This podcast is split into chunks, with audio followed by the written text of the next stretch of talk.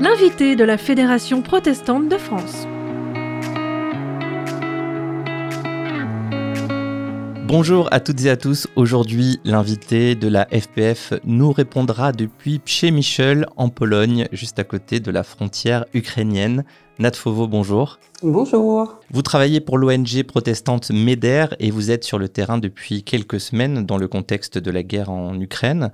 Alors première question, qu'est-ce que vous percevez de la situation depuis cette ville de Michel, non loin de la frontière ukrainienne? Alors moi, ça fait six semaines que je suis arrivée. Euh, il y a six semaines de ça, le centre de réception, c'est un centre de transit où on intervient, était euh, plein à craquer. Je crois qu'on est allé jusqu'à euh, près de 4000 personnes en une journée. et depuis, les choses se sont un peu tassées.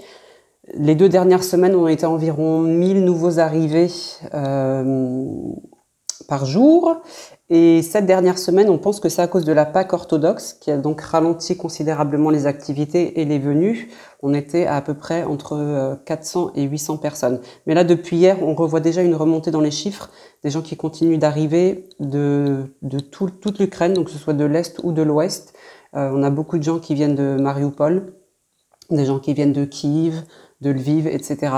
Donc euh, voilà, on, est en, fait dans vraiment un moment de transition où on, ne sait pas si les gens vont arrêter de venir parce qu'ils se sont, ils se résignent et ils se disent bon bah les choses vont pas changer, on choisit de rester dans, dans le pays, ou alors justement si avec la réouverture des couloirs humanitaires, les gens se disent bah cette crise va pas euh, va pas terminer bientôt, il faut qu'on parte. Voilà, donc on est dans l'attente. On va continuer euh, de parler euh, de ce sujet avec vous euh, qui êtes sur le terrain. Mais d'abord, comme à tous les invités de la Fédération protestante de France, j'aimerais vous poser la question de ce passage biblique qui vous parle particulièrement en général ou en ce moment. Oui, alors bah, il y a évidemment beaucoup de versets dans la Bible que j'aime bien, mais quand je fais des réponses d'urgence avec Méder, je pense souvent à ce verset qui est dans le psaume 11, verset 7, L'Éternel est droit et il aime la justice.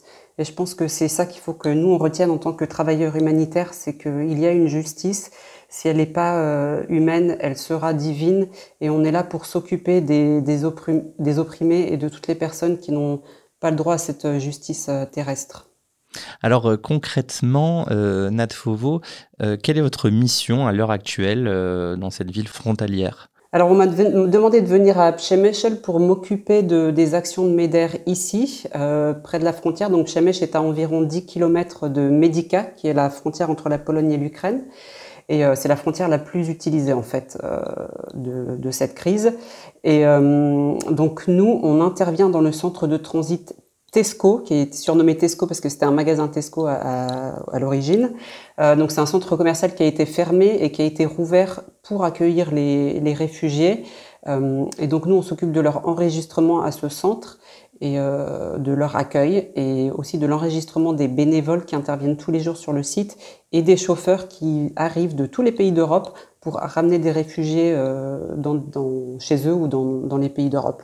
Euh, donc on fait ça à, au centre Tesco, mais on intervient aussi à la gare de, de Przemyśl. Et la gare de Przemyśl est considérée comme un point d'arrivée d'Ukraine parce qu'il y a des trains qui arrivent directement de, de Kiev. Et là, on est responsable de la salle euh, d'attente qui est réservée aux mamans et aux jeunes enfants où elles peuvent se reposer. Il y a des lits à leur disposition, il y a de quoi manger, il y a des jouets, des jeux pour les enfants. Et donc on a des équipes qui travaillent 24 heures sur 24, en shift évidemment, euh, en équipe. Et on a une présence 24 heures sur 24 euh, sur ces deux lieux et on compte l'étendre à d'autres points de transit en Pologne. On a, vient tout juste de commencer hier une présence sur deux autres sites. Euh, concrètement, quelle est l'ambiance sur place? À quoi ressemble euh, le quotidien pour vous euh, qui travaillez alors c'est alors c'est très différent de ce dont on est habitué, hein, parce qu'avec MEDER, on est habitué aux pays comme la Syrie, l'Afghanistan, le Soudan, etc. On n'est pas habitué à l'Union européenne, donc je dirais qu'en termes de, confort, etc. Pour nous, c'est vraiment c'est top. Hein, on peut pas se plaindre du tout. on n'est pas en hôtel 5 étoiles évidemment, mais je veux dire, on a tout ce qu'il nous faut. Euh, et puis même le, les réfugiés, enfin, alors j'ai pas envie de faire de généralisation, mais euh, les réfugiés qu'on rencontre ici, ils viennent de, tout, euh, de, tous, azimuts. On a des femmes qui sont ingénieurs, on a des femmes qui sont qui sont maîtresses, des femmes qui sont, enfin, qui sont des mamans à la maison. On a, on a vraiment de tout, et, euh, et des femmes qui parlent l'anglais parce qu'elles sont éduquées, elles ont été à l'école. Alors que souvent, on est habitué à, à, des populations qui ne connaissent que leur leur pays et qui sont déplacées à cause des conflits locaux et ethniques et qui avec lesquels on peut pas vraiment converser quand on est étranger parce qu'ils parlent pas anglais.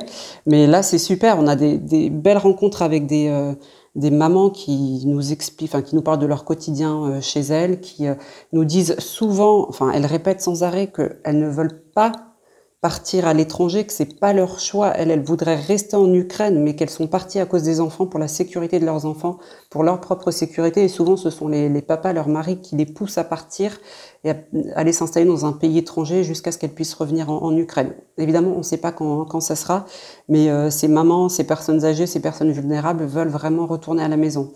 Mais on sent vraiment une... Euh, alors, il y a de la tristesse, évidemment. Il y a de... Enfin de l'incertitude, de, de l'inquiétude pour ceux qui sont restés en Ukraine, mais il y a quand même de l'espoir. Hein. après mes conversations avec, euh, avec ces gens, on repart toujours avec des, des sourires et des, euh, et des nouvelles amitiés. Enfin, c'est pas, ce ne sont pas des femmes qui sont désespérées. Ce sont des femmes qui savent qu'il faut faire quelque chose, quelque chose. Elles ont décidé d'agir. Elles ont choisi d'agir, de quitter leur chez elles, mais elles comptent aussi retourner. Et d'ailleurs, de plus en plus, on voit des retours vers l'Ukraine.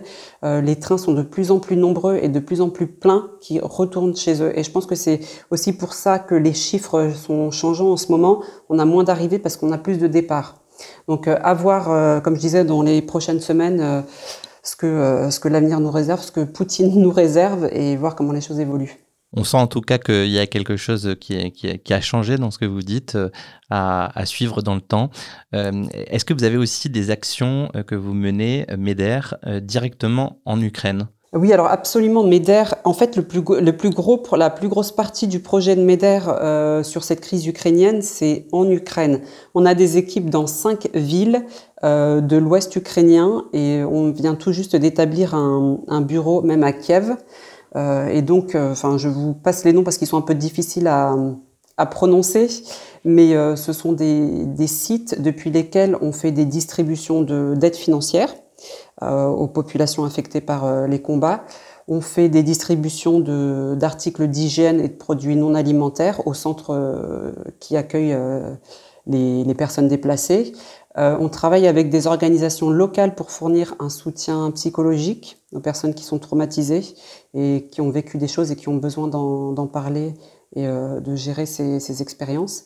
Et euh, à terme, on s'intéressera à euh, peut-être la reconstruction ou en tous les cas l'équipement de centres de santé qui, euh, bah, qui ont accusé le choc euh, des combats et qui auront besoin d'aide euh, pour accueillir les blessés. Est-ce que vous aussi, vous allez vous rendre, pouvoir vous rendre en, en Ukraine? Et si oui, pour y faire quoi? Oui, alors normalement j'y vais lundi. Euh, pour quelques jours, dans un premier temps pour euh, voir ce qu'on fait concrètement et pour être aussi euh, plus en mesure de parler efficacement de, ce que MEDER fait en Ukraine et puis de voir si on peut mettre une synergie en place entre ce qu'on fait en Pologne et ce qu'on fait en Ukraine en termes de protection, protection des personnes déplacées en Ukraine, des personnes réfugiées en Pologne. Alors c'est vrai que MEDER a, cette particularité, peut-être vous pouvez nous en parler un peu, euh, d'agir sur, euh, sur de la solidarité ou de l'humanitaire de crise. Euh, Qu'est-ce que ça veut dire? Oui, c'est vraiment la spécialité de MEDER, c'est l'aide d'urgence. Donc euh, on ne fait pas de développement. En général, quand on va dans un pays, c'est parce qu'il y a une crise subite et qu'il faut apporter une aide immédiate.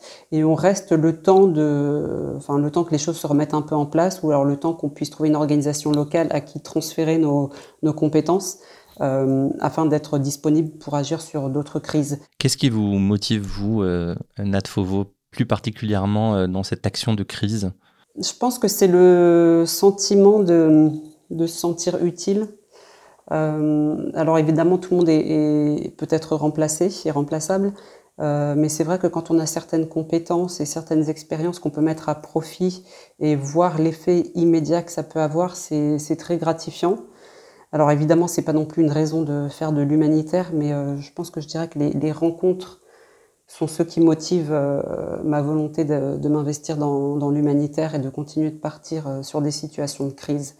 Euh, MEDER ne m'a jamais mise en situation de, danger. Je me sens toujours en sécurité quand je pars avec MEDER parce qu'il y a des, des protocoles très stricts je me souviens la première fois, quand je suis allée dans un contexte Ebola, c'était en Sierra Leone en 2014-2015, ça faisait peur à tout le monde. C'était une crise affreuse, mais je suis partie en toute confiance et je ne regrette pas parce que j'ai appris de, très belles choses là-bas. Sur MEDER, est-ce que vous pouvez nous, en parler un peu plus, notamment de, l'identité protestante de cette ONG euh, Pourquoi, en tant que, protestant, euh, il y, a ce besoin d'agir sur ce secteur?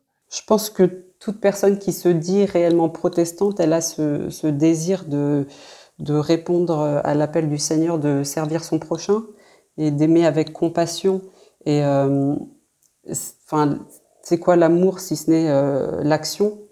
Et ça nous permet, en travailler pour MEDER, donc qui est basé sur vraiment des valeurs, que je dirais chrétiennes, parce que c'est les valeurs de la, de la foi, de la compassion, de la, de la justice, de, de la redevabilité euh, et de la joie. La joie, c'est la toute nouvelle valeur que euh, MEDER vient d'inscrire à, à, son, à son mandat.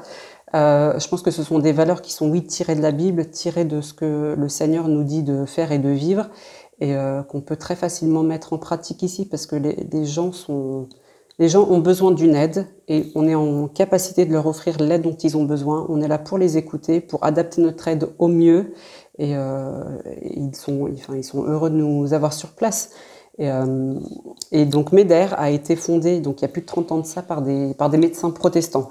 Donc c'est pour ça qu'ils ont, ils ont vraiment voulu en faire une organisation, pas d'évangélisation, pas de, de, mission, mais vraiment une organisation d'aide qui est basée sur des valeurs proches de la Bible. Mmh.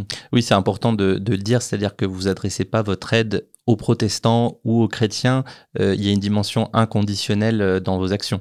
Absolument. Alors on aide toute personne qui a besoin d'aide. On aide les plus vulnérables, peu importe qui ils sont, d'où ils viennent, euh, on s'en fiche. Et d'ailleurs, on travaille sur place avec des organisations locales et des employés locaux qui sont euh, de n'importe quelle religion. Enfin, je veux dire, quand on va en pays musulman, on travaille avec des musulmans et ça se passe toujours très bien. Mais dans les valeurs fondamentales de l'organisation, il y a la compassion, la redevabilité, l'espoir. Et euh, ça, on sait que ça vient de, de la Bible. Qu'est-ce que ça, vous apporte euh, personnellement, spirituellement, euh, d'être euh, dans ce type d'action sur le terrain? Je pense que, alors, je dirais que ça m'apporte beaucoup de réalisme. On se rend compte très rapidement que l'être humain peut être pourri et corrompu et que beaucoup de souffrances dans ce monde sont causées par des, par des hommes et des femmes égoïstes. et ça, je pense que ça permet de se remettre nous-mêmes en question, de réévaluer euh, nos, choix de vie et nos choix d'avenir. Euh, mais ça permet aussi de, de se poser les bonnes questions. Et quand on se pose les bonnes questions, on peut mieux discuter avec les autres. Et euh, MEDER essaie de faire en sorte que les, les, les expats qu'elle recrute soient chrétiens pour que quand justement il y a des moments difficiles sur le terrain, et croyez-moi, il y en a, euh, on puisse se retrouver, on puisse se soutenir. Alors ça dépend des, pays et des programmes, euh, et ça, dépend aussi des gens qu'on recrute, mais euh, je me rappelle qu'au Congo, tous les matins, on commençait la journée en priant ensemble, et deux, trois fois par semaine, on avait un moment vraiment autour de la Bible où on pouvait partager, et je pense que c'est enfin, bien parce qu'on peut se... On peut être soi-même, on peut parler en toute liberté, en toute vulnérabilité, et on n'est pas jugé. Au contraire, les gens sont vraiment là pour, euh, pour nous soutenir et on se soutient mutuellement comme ça. Et ça, c'est, je, je me rends compte de plus en plus que c'est une vraie, euh, c'est une vraie bénédiction, c'est un vrai privilège que l'on ne trouve pas dans les autres organisations. Donc si vous voulez soutenir euh, financièrement MEDER ou entrer en, contact pour plus d'informations, vous pouvez vous rendre sur le site meder.org. Et puis, euh, je souligne aussi le, dispositif euh, de euh, la Fédération protestante de France en lien avec la Fondation du protestantisme à, travers Solidarité protestante qui recueille aussi des dons pour l'Ukraine spécifiquement. Vous pouvez vous rendre sur protestantpluriel.org pour retrouver toutes ces informations. Merci beaucoup, Nat Fauveau. On vous souhaite bon courage dans, dans cette mission. Au revoir. Merci à vous. À bientôt. Vous pouvez réécouter cette émission sur les sites de podcast et de réécoute sur protestantpluriel.org. À bientôt pour un nouvel invité de la Fédération protestante de France. L'invité de la Fédération protestante de France.